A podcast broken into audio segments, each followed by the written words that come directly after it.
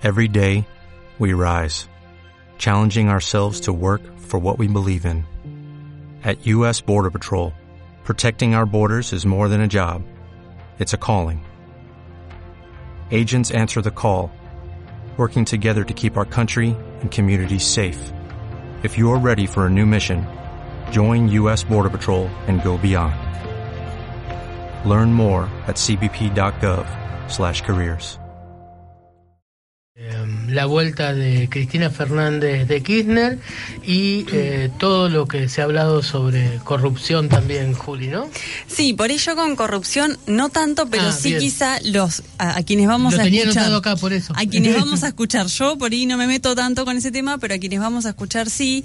Eh, bueno, decías vos, Carlos, en, en la editorial del, del comienzo, que esta semana, porque yo un poco lo había retomado el, martes pasado, pero esto había sido eh, nuestro martes, ante nuestro último encuentro aquí en la radio, fue antes de, del discurso y, la presentación de la expresidenta Cristina Fernández de Kirchner allí en eh, tribunales.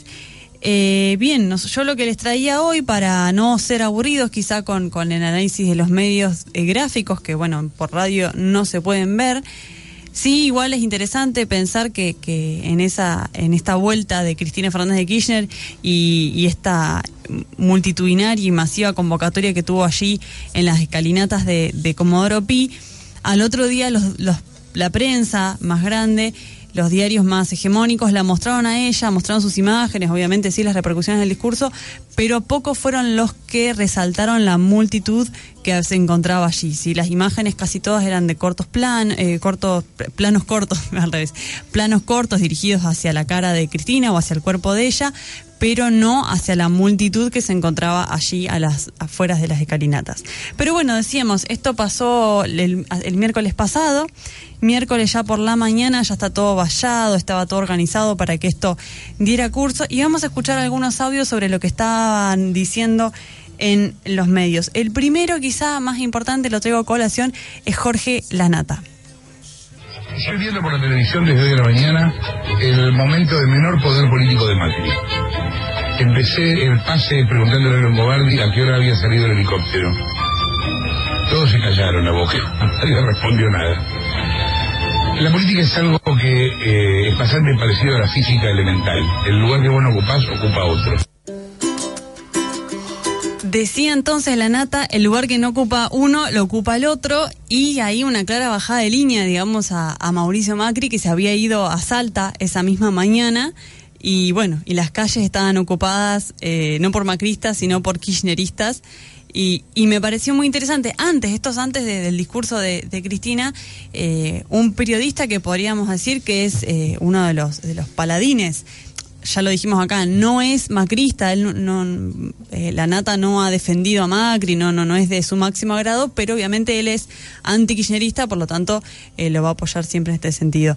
Y, bueno, acá en este caso, bueno, hay como ahí marcándole un poco la cancha, diciéndole dónde está usted presidente que permite que suceda esto.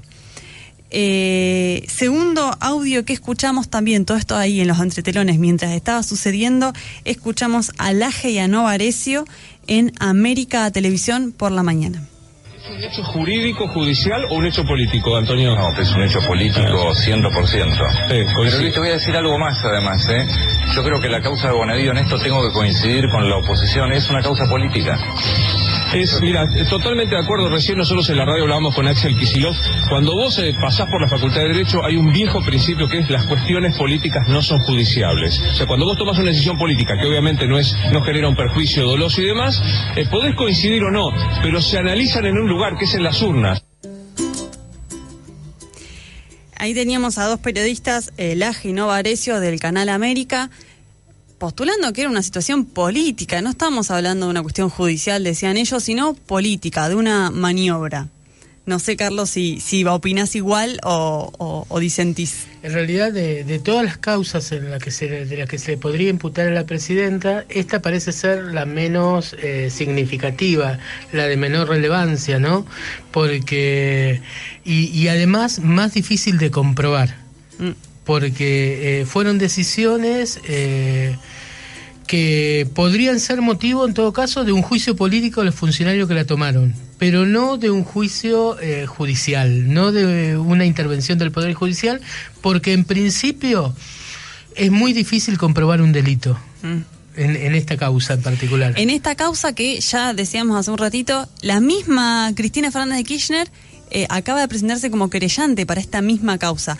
Por otro lado, los medios de comunicación, también decíamos la semana pasada, hace un mes, que están hablando de la ruta del dinero acá y que eso sí se relaciona con la corrupción y que por, ahí, por ese lado veríamos. Ya Le Monde, Le Monde Diplomatique esta semana señaló ahí por dónde teníamos que ir para encontrar eh, la ruta del dinero acá y, de hecho, en la ruta del dinero acá en la ruta del dinero acá, el juez a cargo ha dicho que Cristina Fernández de Kirchner no tenía nada que ver. Me parece que se apresuró un poco. pero, eso lo verá. Pero después, capaz que tenga que decirse, desdecirse Casanelo, pero eh, eh, en principio, o sea, esto que hablábamos hoy de la corrupción de la justicia, ¿no? Casanelo y Bonodío son eh, dos de los ocho jueces que Sapsay y como señala como, como corruptos. Y, ahí los tenemos haciendo una jugada que a veces, no hasta el momento, ahora vamos a ver qué, qué cuáles fueron las otras repercusiones. Y dos jueces que eh, asumieron sus cargos apoyados por el peronismo y por el, en un caso particular, directamente por la Campo y de Frente para la Victoria traje estos dos primeros audios, el de La Nata y luego Laje con Novarecio, porque son periodistas y se quiere que están tratando de hacer un análisis en el medio de esta coyuntura, ahí en esa misma mañana, mientras todos hablaban de la campo y qué sé yo, ellos estaban tratando de hacer un análisis un poquitito más allá. Por ahora sí vamos a lo que decían la mayoría quizá de los, de los periodistas de esa misma mañana. Eh, y un caso muy particular que es el de Ninzi, en este caso hablando con Longobardi a conversar con Mercedes Ninzi, que está allí en Comodoro Pi. Buen día, Mercedes. Hola, buen día. Buen día. hemos podido llegar a Comodoro Pi. Una multitud ahí, tomate la cita me gritan. Bueno, este, colectivos por todos lados. Eh, puestos de choripán a lo loco en todos lados. Sí, y también, ¿sabes qué? Los que tienen miedo son ustedes, porque defienden la corrupción que van a terminar en la cárcel.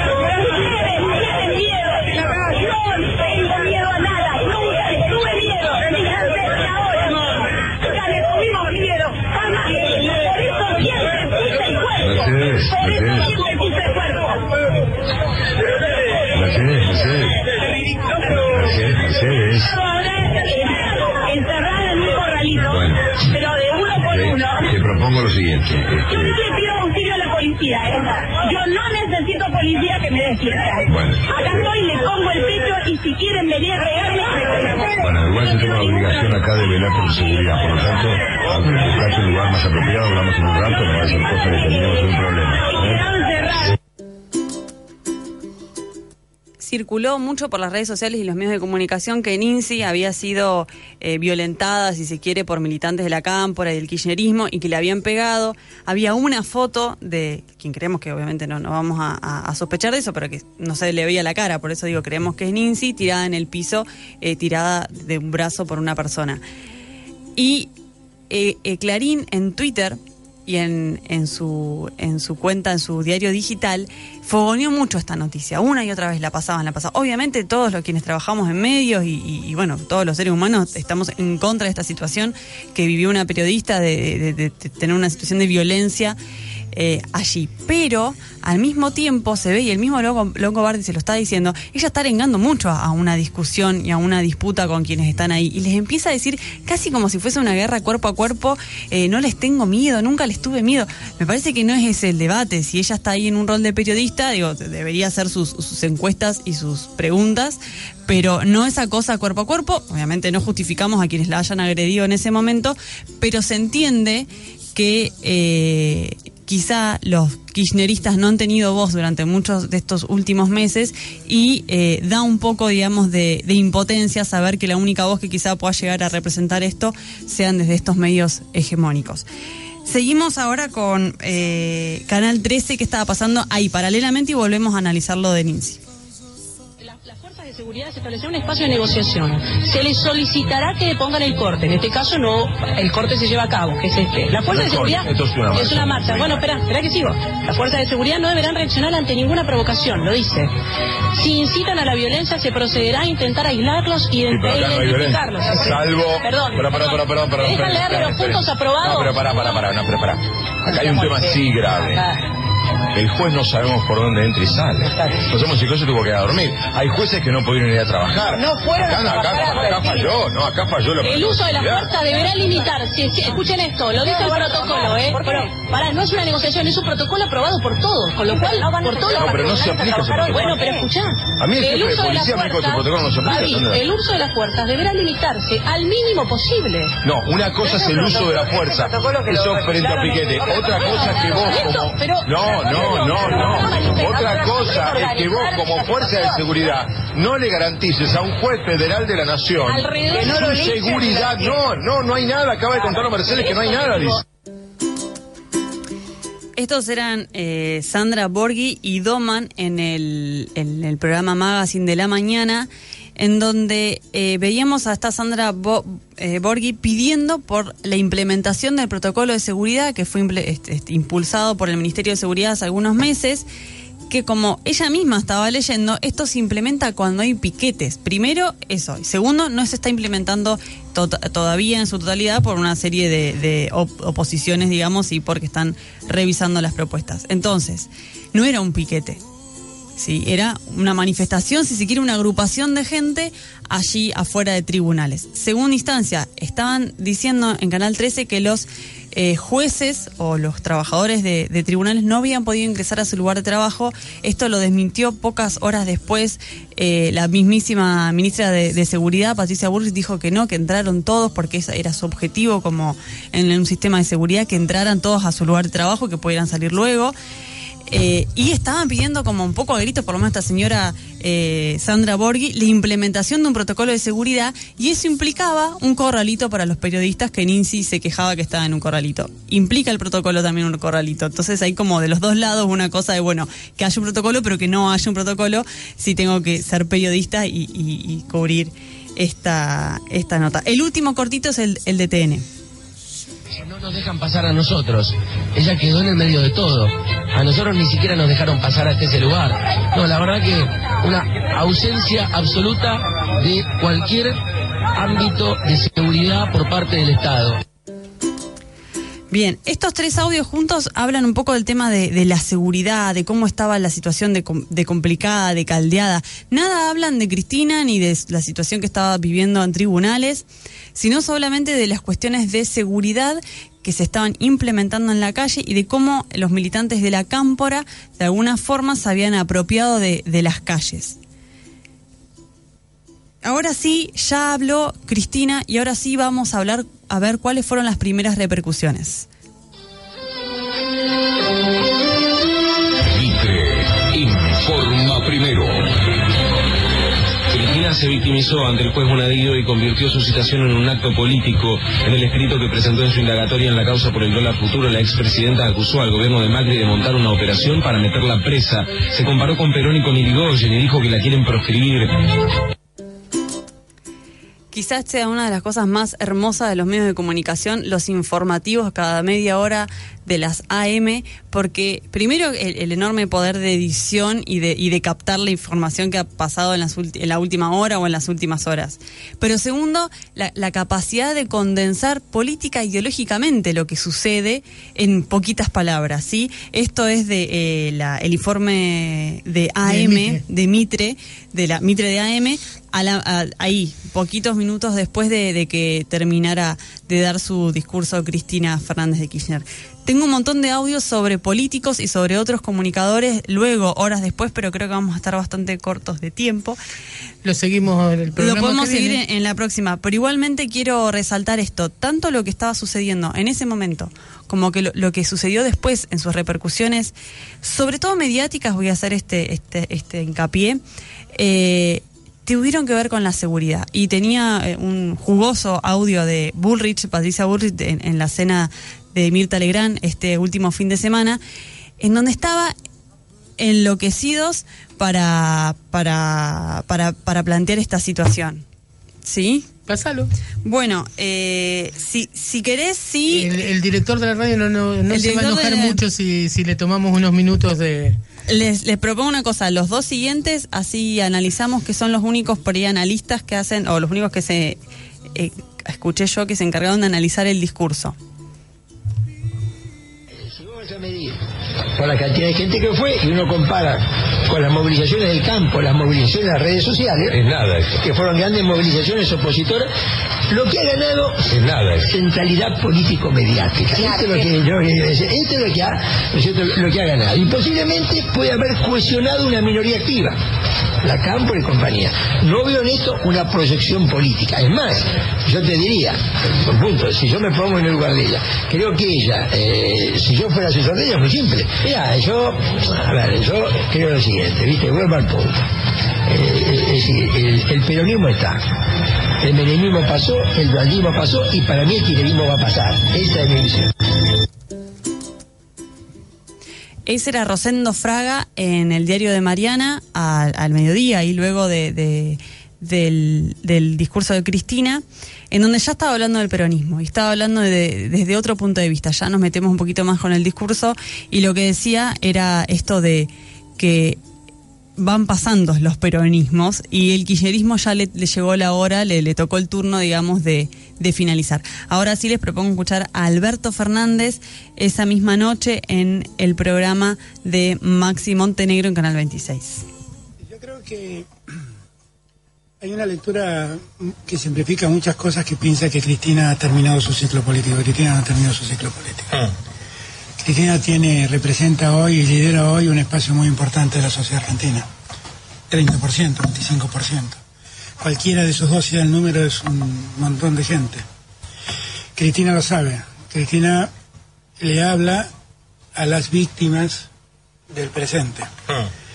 Y espera allí eh, tratar de recomponer su base social. Me parece que ella tiene una posición de liderazgo que en el peronismo no tiene nadie. Ah. Y el peronismo arregla su liderazgo entre gallo y medianoche poniendo de acuerdo a Gioja con Scioli y en verdad es solo para que convivamos, la verdad que nadie siente que ahí está la conducción del peronismo. Hoy le hicieron casi un 17 de octubre, gracias a Bonadío casi le hicieron un 17 de octubre. La situación de Bonadío es un disparate. Sí. En esta causa es un disparate. Hmm. En esta causa es un disparate, la victimizó y ella en su lugar de víctima convocó a semejante cantidad de gente que nadie en la Argentina puede convocar. No sé si son 15, 20 o 30 mil, me da lo mismo. Nadie en la Argentina convoca esto para que la acompañen a una declaración indagatoria, no para que la acompañen al Festival de la Victoria. Después podemos discutir el discurso, hay cosas que, se han dicho acá y que yo comparto, este, hay cosas que no me gustaron, hay cosas que me gustaron mucho de Cristina en su discurso, me parece que es el primer diagnóstico, creo yo, bastante cercano a la realidad sobre lo que dice el gobierno de Macri, hmm. porque la oposición tiene pánico de enfrentarlo a Macri porque piensa que eh, Macri tiene un enorme poder y que enfrentarlo a Macri es perder votos. Son un montón de dirigentes que corren detrás de encuestas. Hasta el momento, sobre todo del lado de los medios de comunicación y de los y de los políticos opuestos al kirchnerismo que tenemos ahí a macristas y a no macristas, creo que eh, Alberto Fernández es uno de los que más acertados son sus reflexionamientos, podríamos llegar a decir, por esta idea quizá más medida, ¿sí? De no es el odio absoluto.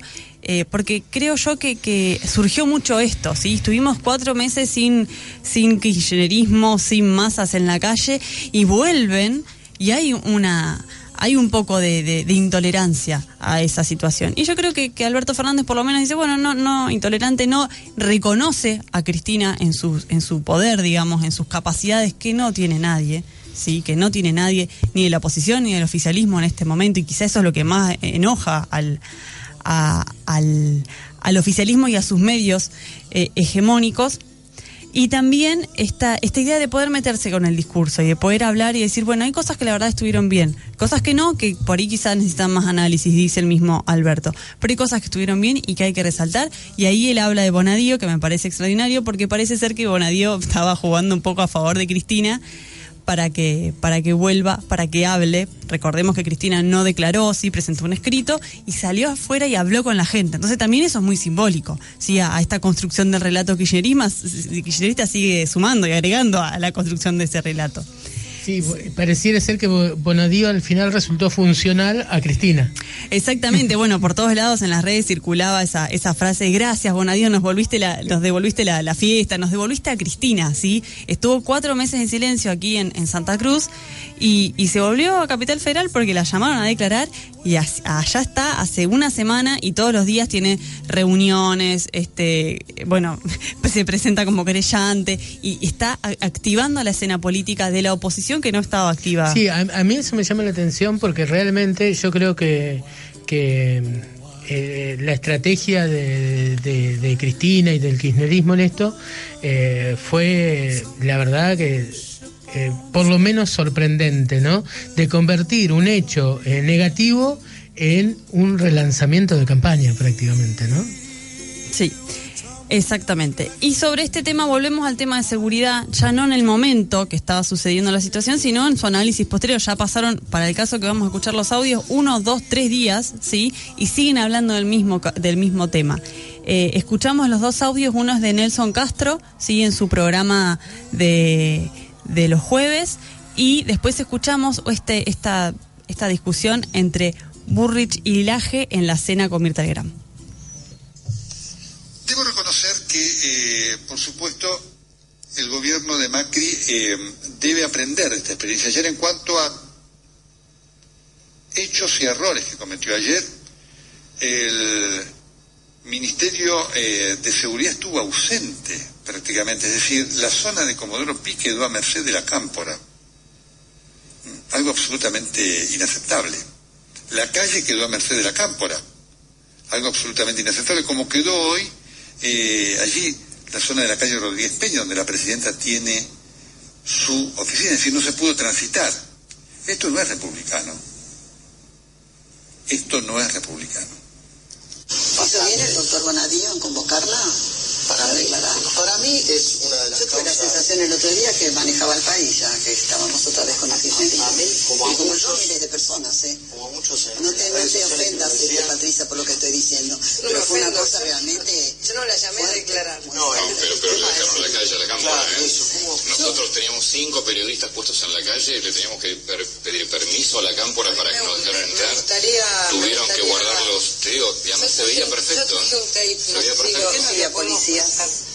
Había 500 policías, nunca se vieron. Todos con pecheras azules. Traje un tape, no sé si... si teníamos la PFA, la de seguridad aeroportuaria, y ahora tenemos Traje la un tape para que lo vean. No sé, ¿lo tienen el tape? No sé. Pero igual, tape o no tape, tape o no tape, nosotros teníamos las cámaras puestas ahí. No podías entrar si no te daba permiso la cámara. que lo vean, ¿no es? Todo policía, no había nadie en... Mostrar, mostrar como Dropi cuando hablaba ella. Estaba toda la cámara. Ahí, está la marca. Pero teníamos el móvil delante, todos los canales teníamos los móviles delante. Claro. Ustedes vieron otra cosa. Claro, sí, pero todo el país vio otra cosa. No, no, bueno, pero había... Todo el país vio otra cosa. Estaba, entonces decíamos, el primer audio es de eh, Nelson Castro en su programa de los jueves y después el, el sábado por la noche estaban invitados la, ministra de Seguridad Patricia Bullrich en la cena de Mirta Legrand y también estaba el periodista Laje. Y era muy interesante cómo Laje, en tanto periodista, le estaba reclamando a la ministra de Seguridad cómo no había hecho un mejor sistema de, de, seguridad allí para, para que los periodistas o la gente o quien fuera pudiera pasar libremente y no sentirse, digamos, acorralados, si se quiere usar el término, eh, encerrados, apabullados por esta nueva gente que volvía a las plazas a tomar este, este espacio. Y lamentablemente yo no puedo no pensar, como ya lo dijo Alberto Fernández en un 17 de octubre, de los negros con las patas en la plaza, de, de una casa tomada, así que parecía que estaba teniendo cierto orden, cierto rumbo más, más acomodado, más limpio si se quiere, y de repente viene esta situación. Entonces, no me parece menor poder escuchar y retomar estas palabras de algunos periodistas de medios importantes, hegemónicos, que son los que tienen, cuando digo hegemónicos, digo son los que tienen la voz en este momento, ¿sí? Porque no hay otros medios en este momento, están reclamándole directamente, cara a cara, a, a la seguridad, a, la parte más militar de, de nuestro gobierno a que se pongan con cierto eh, resguardo las, las cuestiones sociales y dice Nelson Castro, no es republicano. Sí, pareciera ser que algunos de estos periodistas, eh, a ver, más allá de un protocolo preventivo que todavía no está aprobado, pero que algunas cosas eh, se están haciendo y que tiene que ver con la prevención eh, sin intervenir eh, violentamente. Eh, en lugar de esto parece que quieren un, un, estilo más como el que aplicó la gobernadora Alicia Kirchner en Santa Cruz en, en, la entrada de Río Gallegos, ¿no? Donde todo el mundo fue revisado uno por uno el día de la movilización. Eh, pareciera ser que estos periodistas reclaman un estilo más parecido a este, a este último de, de, de, la gobernadora de Santa Cruz, que no adhiere al protocolo nacional, obviamente. Que no adhiere, pero al mismo tiempo se, se ve en algún momento aplicando algo similar, que no, no, no apoyamos para nada, pero o sea, ¿por qué suceden estas cosas? Claro, o sea, es, la, es la pregunta. Pero, y a estos periodistas pero quieren, quieren ese modelo más represivo todavía, ¿no? Pareciera Entonces, ser. bueno, justamente hay que tener mucho cuidado con lo que dicen los periodistas y lo que escuchamos y prestarle mucha atención. Porque por ahí parece al pasar que son todas palabras parecidas unas con otras y más, más o menos todos los medios dicen lo mismo, pero hay que escuchar qué palabras eligen para decir qué cosas. Y, y si es la vuelta del peronismo, será, vivimos en un ciclo con los peronismos, serán otros peronismos. Serán otros peronismos. Pero bueno, eh, me parece que es importante prestar atención a, a, esta, a este rechazo que hay de algún sector de la sociedad a la vuelta a un peronismo. Y si la justicia no demuestra la culpabilidad de quienes fueron funcionarios y que están hoy imputados, y, y, y, la ciudadanía los vuelve a elegir dentro de tres años y medio, eh, será nuevamente gobierno en el país. Lo que pasa que eh, creo que en estos últimos tiempos eh, nos han dominado las los los cuasi fanatismos, ¿no? Y o es blanco o es negro. Y, y, la verdad que los países que son democráticos tienen una alternancia de sus partidos mayoritarios en el poder que, es significativa, porque si no, eh, si no existiera esta alternancia, sí caeríamos en algún tipo de, de, de dictadura encubierta, entre comillas, ¿no? Mientras tanto, estas son las voces que tenemos. Lamentablemente, tanto, estas, son... estas, son... las voces que tenemos en la televisión, mayormente. No hay otras voces. Desde ayer empezó una nueva programación en la televisión pública. No hay otras voces. Y en las radios quedan algunos espacios, así, a, algunos eh, lugares divergentes en donde se puede hablar de otras cosas, pero... Y en los medios gráficos también, por ahí, Y en ¿no? los medios gráficos, sí, los medios gráficos siempre es más... Porque uno tiene un página 12, digamos, que tiene sí, otra mirada. Y también, insisto yo, las redes sociales, los diarios digitales, por ahí no, no, no son masivos, pero están. Y no es menor eso. Pero quizá en lugares donde llega más gente, que es la tele eh, o la radio, es más difícil, a nivel nacional sobre todo, ¿no? Y, bueno, nada, acá desde Políticamente Correctos les ofrecemos un, escuchar con una lupa, no sé si con un megáfono, con un audífono un poco más de cerca para poder analizar y debatir. Gracias Julieta por, por, por esta columna.